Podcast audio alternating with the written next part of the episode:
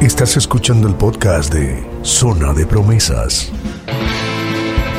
Bienvenidos sean todos una vez más a Zona de Promesas Podcast. Estamos ya en el episodio número 9. Yo sigo siendo Siegfried Puello y aquí estoy con la producción de Si García y con la participación siempre agradable de nuestro ameno Gonzalo Cuervo.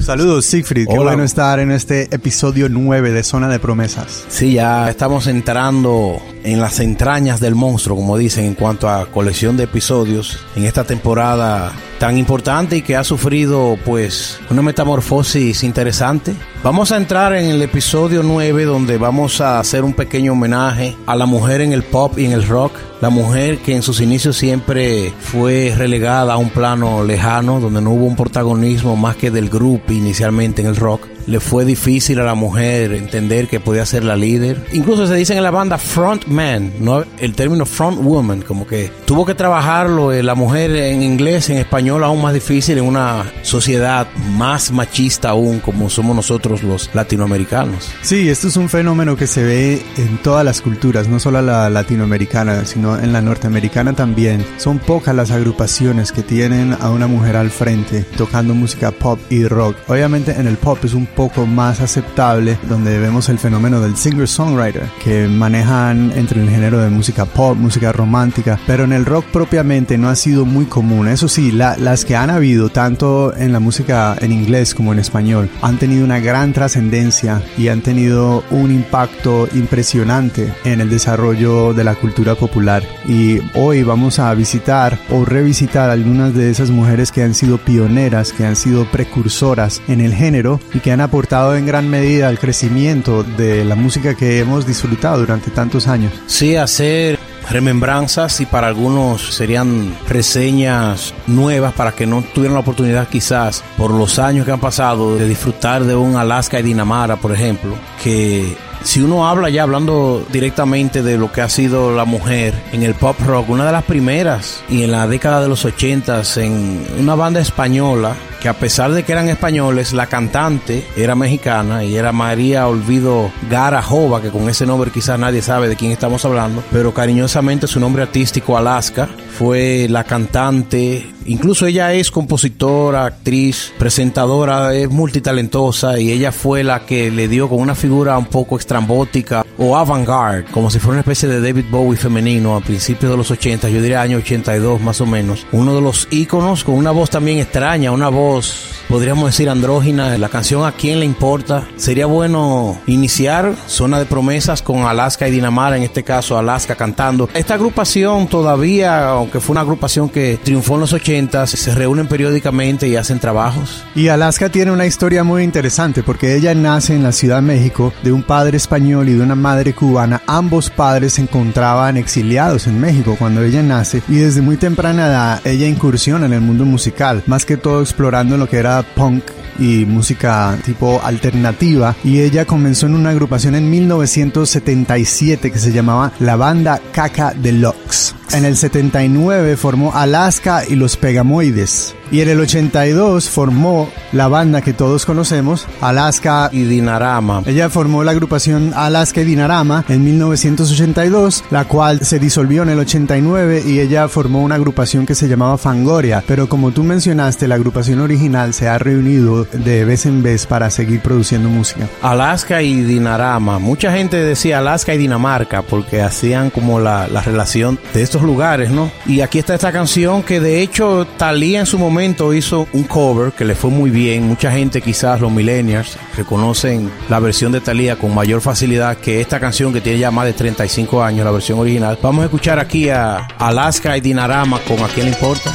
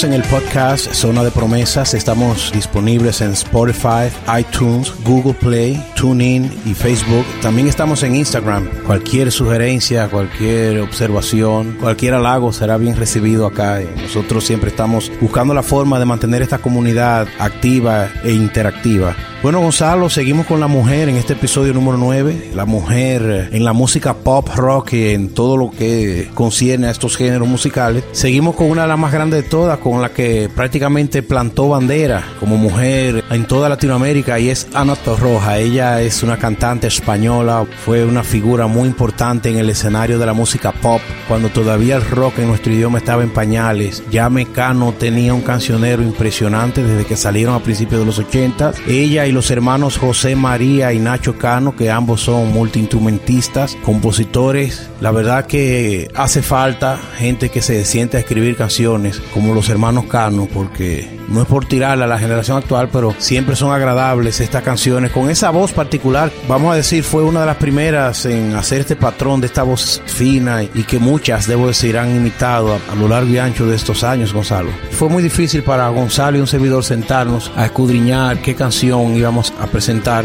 El grupo Mecano se desintegró a mediados de los años 90, después de muchos años, de toda la década de los 80, en los primeros lugares y grandes presentaciones y conciertos. Ellos volvieron en el año 91 con un disco doble de éxitos y algunas canciones nuevas y después se volvieron a disolver y Ana Torroja se quedó sonando mucho en México y ha logrado éxitos en solitario, también ha hecho featurings con Alex Intec, Beto Cuevas. Pero aquí vamos a escuchar la esencia, vamos a recordar esta canción, Barco a Venus, este éxito ochentero de Mecano. Esto es Zona de Promesas, episodio número 9, Las mujeres del pop y el rock.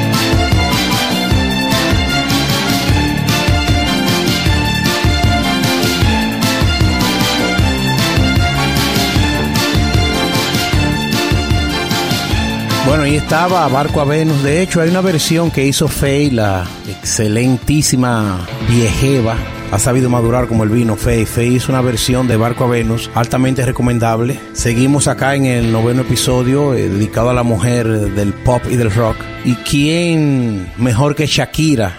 Shakira, cantautora, modelo, actriz, empresaria, controversial, mega archi multi extra famosa y millonaria. Es difícil recordar que empezó como una rockera con una guitarra, pelo largo y, y sin moverse mucho eran más las letras de sus canciones y los acordes de la guitarra que hacían el trabajo más que ese aparataje con el que ella hoy anda por el mundo riéndose y cobrando, ¿es Gonzalo? Sí, ella comenzó en su natal Barranquilla siendo cantautora de temas principalmente de románticos y de corte pop a muy temprana edad, aún siendo una adolescente y se presentaba en diferentes festivales y también en discotecas y lugares locales y rápidamente fue llamando la atención por su carisma y por el talento de sus composiciones. Y vemos como rápidamente la carrera de ella se disparó y obviamente el hecho de que ella tenía, aparte de que era muy talentosa y se veía bien, tenía una historia un poco exótica al ser descendiente de libaneses y tener todo ese elemento adicional en su historia llamó mucho la atención. Y nosotros hoy en día muchas personas sienten que Shakira, su evolución comercial como artista, ha dejado a muchos fanáticos atrás. Personas que dicen, bueno, yo la prefería cuando ella era más rockera, más hippie, más sentimental, ahora se ha comercializado mucho. Pero es como todo en la vida, el éxito trae crecimiento y el crecimiento requiere más crecimiento.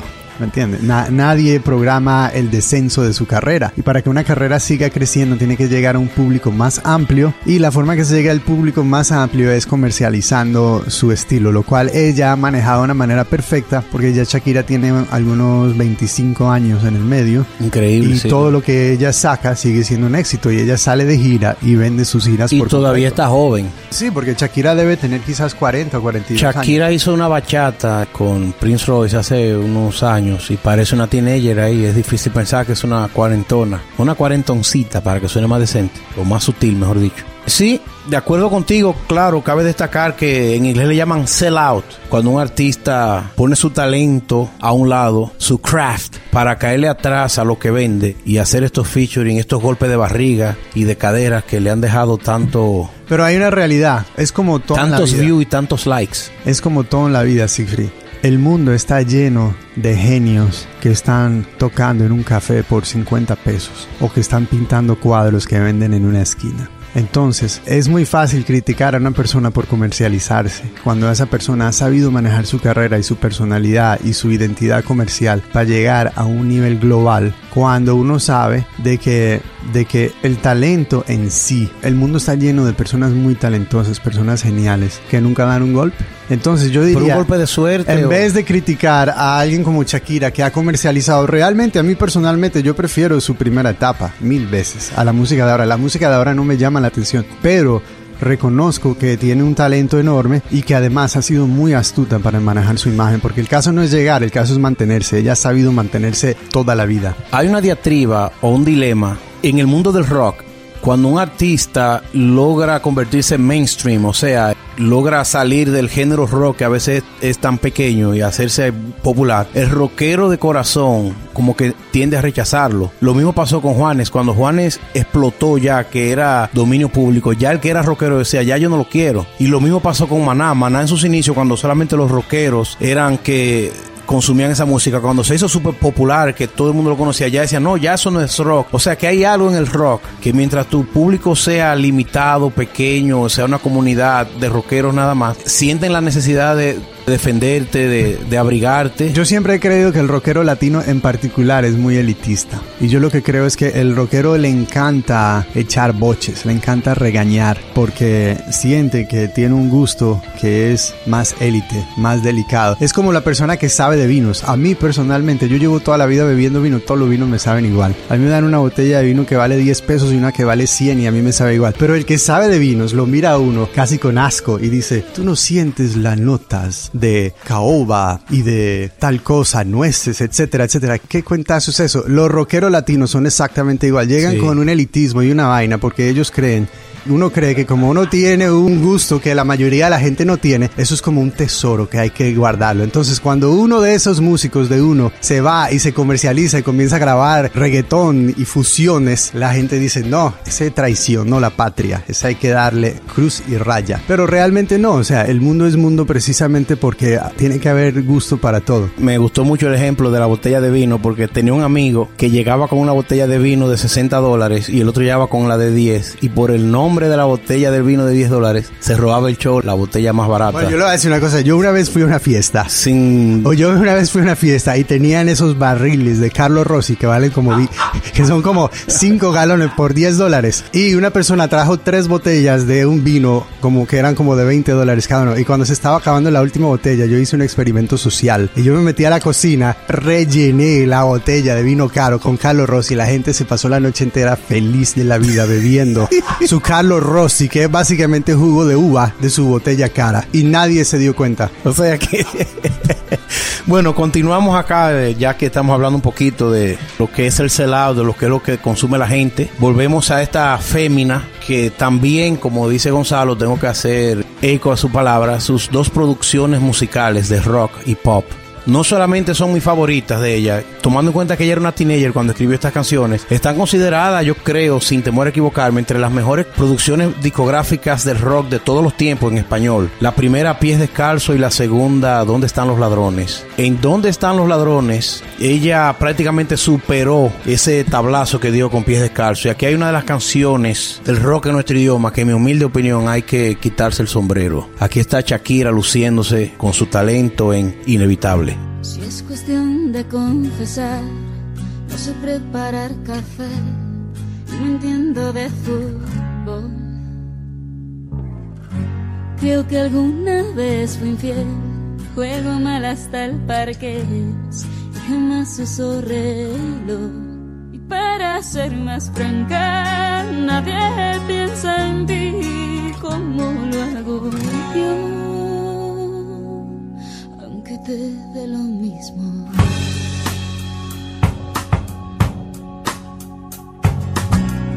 Si es cuestión de confesar, nunca duermo antes de diez y me baño los domingos. La verdad es que también lloro una vez al mes, sobre todo cuando hay frío. Conmigo nada es fácil, ya ves conoces bien. El cielo está cansado ya de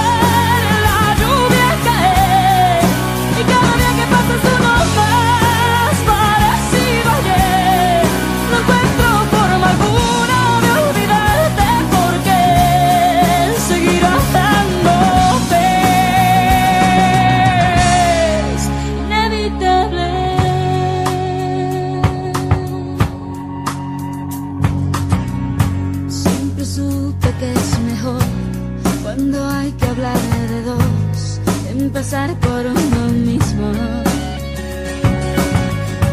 Ya sabrás la situación, aquí todo está peor, pero al menos a un respiro. No tienes que decirlo, no vas a volver, te conozco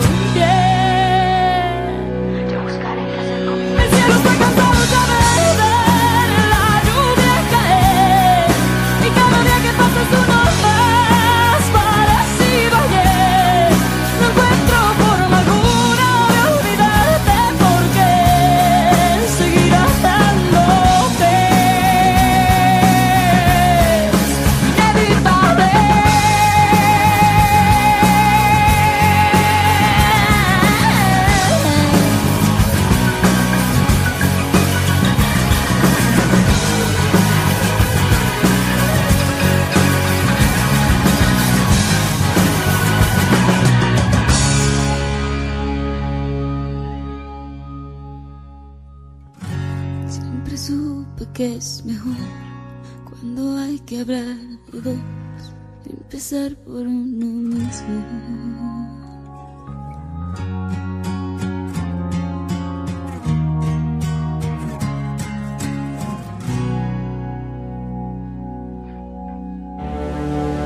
Si la flaca resultó ser mentirosa y te dejó en el muelle de San Blas, escucha Zona de Promesas, un programa para los rockeros y para los que no saben de rock.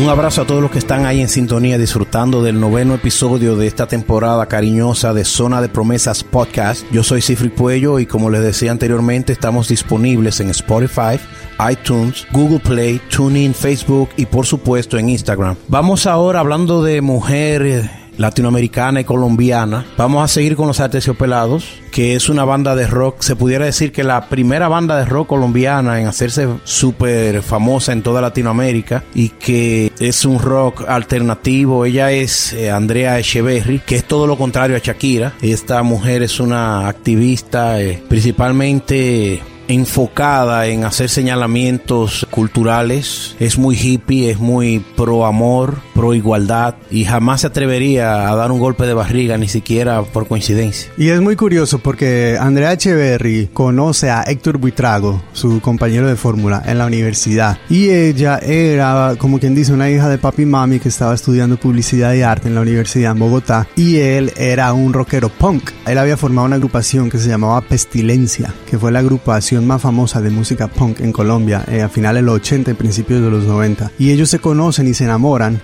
forman una agrupación que se llamaba Delia y los aminoácidos. Y los aminoácidos. Sí, a principios de los 90. Suerte que le cambiaron. el. Y, y entonces ellos comienzan esta relación muy, muy curiosa porque él obviamente era un punkero, un tipo que venía, vamos a decir, de un extracto social relativamente bajo. Venía de una pestilencia hardcore. Sí, y ella era una persona soñadora, idealista, que le gustaba mucho escribir poesías. Y ellos rápidamente se convirtió, Delia y los aminoácidos se convirtió en aterciopelados y ellos comenzaron a crear un sonido muy particular que llamó la atención dentro y fuera de Colombia rápidamente y tuvieron un ascenso impresionante que incluso en varias ocasiones ella ha grabado temas como solista. Ella tiene dos álbumes como solista, pero en los dos álbumes él es el productor y las dos veces que ella ha salido de gira para promocionar sus álbumes de solista, él sale tocando con ella igual. Lo único que Eso es único, ese Él le da su espacio. Ella ella ha hecho dos giras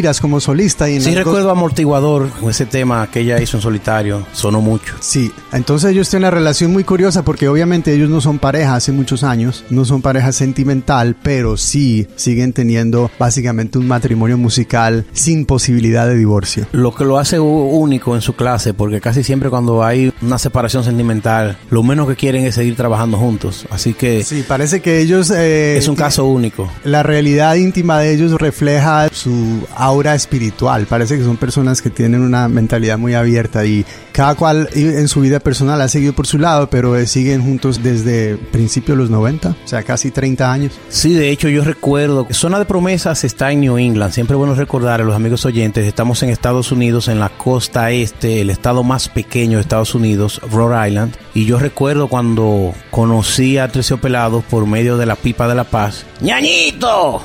Ñañito me consiguió un señor que tenía una tienda de discos acá, ecuatoriano, en paz de cáncer. Y me decía, ¡Ñañito! Aquí te tengo lo nuevo. Lo compré, de hecho yo conservo ese CD todavía, que es como un dibujo de ellos fumando una pipa y es una excelente producción. Ahí están muchísimos éxitos de los que siempre suenan en todos los paris de rock en tu idioma. Sí, y ellos, el primer álbum de ellos se llamaba Con el corazón en la mano, que de hecho es casi imposible conseguir porque prácticamente fue una producción pirata. Y fue muy localista, me Muy imagino. localista, es difícil de conseguir y yo creo que de pronto hay versiones en cassette únicamente de ese álbum. Su segundo álbum, El Dorado, cuando ellos lanzan El Dorado, al poco tiempo Sony Music los firma a ellos y el primer éxito de ellos se llamaba Bolero Falaz. que Excelente, fue, un que fue el primer tema donde ellos fusionan básicamente una ambientación de música autóctona colombiana con rock. Y realmente ahí fue donde ellos explotaron, hasta el punto que ellos fueron la primera agrupación de, de música latina que se presentó en el Late Show con Jay Leno. Que eso Lo fue impresionante, eso fue impresionante que Jay Leno presentara a un grupo de Colombia que cantó en español en un programa, quizás el programa más grande, Late Night, de la televisión norteamericana. En esa época, esa generación, ese Latin Explosion no existía, no existía tal cosa y todavía no lo hay en el rock, porque si vemos esa fusión de la música urbana, que si bien es cierto es en español, si tú ves la ropa de los, es muy hip hop, muy como muy rap, como que hay una mezcolanza de, de estilos visuales y del hip hop que era fácil mezclarlo y todos los featuring, no es como en esa época cuando Jay Leno le tumbaba el pulso a David Letterman en los ratings, o sea que yo lo recuerdo y yo lo celebré eso también. Después salió Caribe Atómico, que uno de mis videos favoritos es el estuche. Me encanta ese video y me encanta la canción también, el mensaje que tiene esta canción. Bueno, y hablando del Dorado, que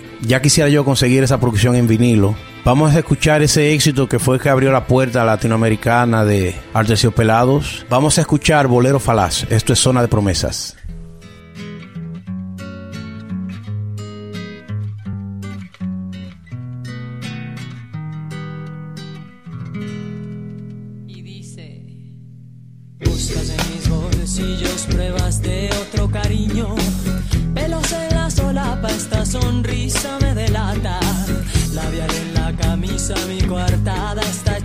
side.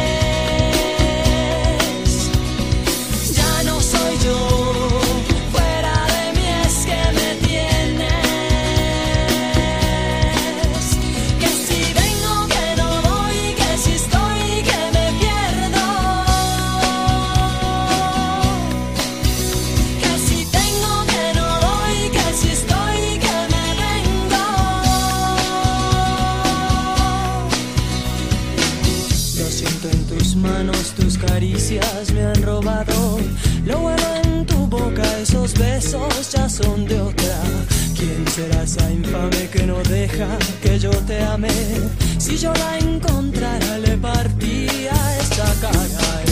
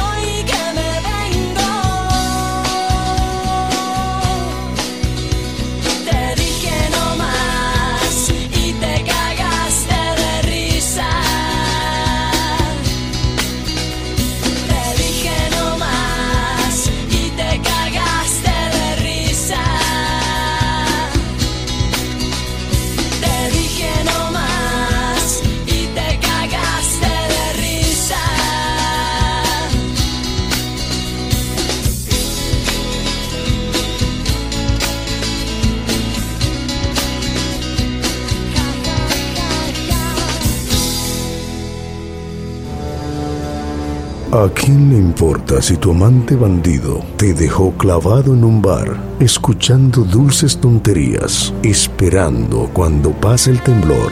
Este es el podcast de Zona de Promesas, un podcast para rockeros y para los que no saben de rock.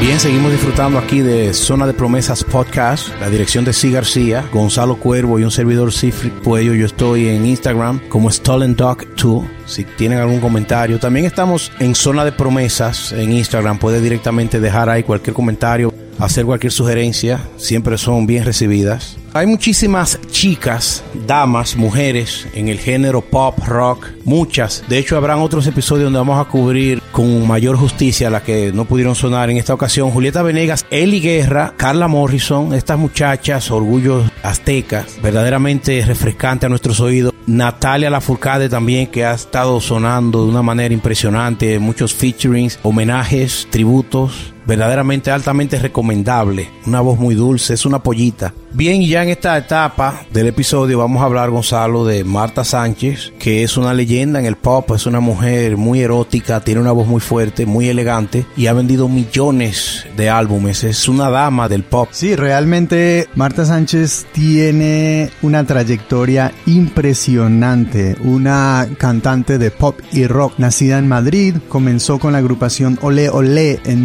1985, estamos hablando de 34 años atrás, Wow. siendo aún una adolescente, y esa agrupación Olé Olé no solamente se pegó mucho en esa época, sino que muchos de sus temas han sido fusilados desde entonces por un sinnúmero de artistas en diferentes idiomas y Marta, sin embargo, se ha sabido mantener al paso del tiempo. Yo diría que en la música hispanoparlante, ella es quizás la pupila de Madonna que más ha logrado, yo diría.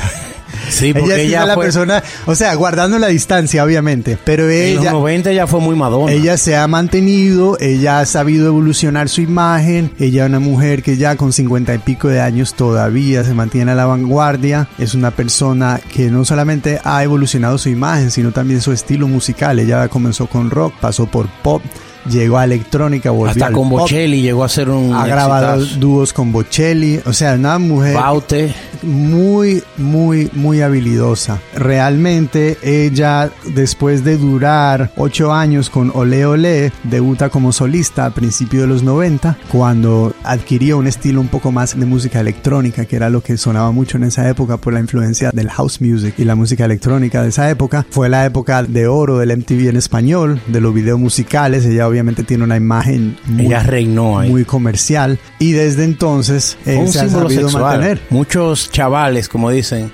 crecieron disfrutando los videos de Marta Sánchez. Qué bueno que Zona de Promesas no es solamente rock, es pop y algo más. Y en ese algo más está la música electrónica. Yo que me encanta la música electrónica, obviamente. Vamos a hacer un dobletazo ya para cerrar, porque el tiempo nos está arrollando como una planadora. Pero vamos a dejar a Marta Sánchez sonar y a Julieta Venegas. Me encanta Julieta, es una mujer que ha sabido navegar, eh, ha hecho colaboraciones, ha hecho el Unplugged. De hecho, sonó aquí en uno de los episodios acústicos. ¿Qué no ha hecho Julieta Venegas? Ella está tocando acordeón, hizo una colaboración reciente con el grupo Bronco y eh, es muy agradable siempre. Primero vamos con Marta Sánchez, Desesperada, ese hit que vendió millones en la década de los 90. Gonzalo, un abrazo siempre, gracias por estar acá en tu zona de promesas. Gracias Siegfried, gracias Di García por la producción y nos veremos en el próximo episodio. Y cerramos, nos despedimos con este doble de Marta Sánchez y Julieta Venegas. Hasta el número 10.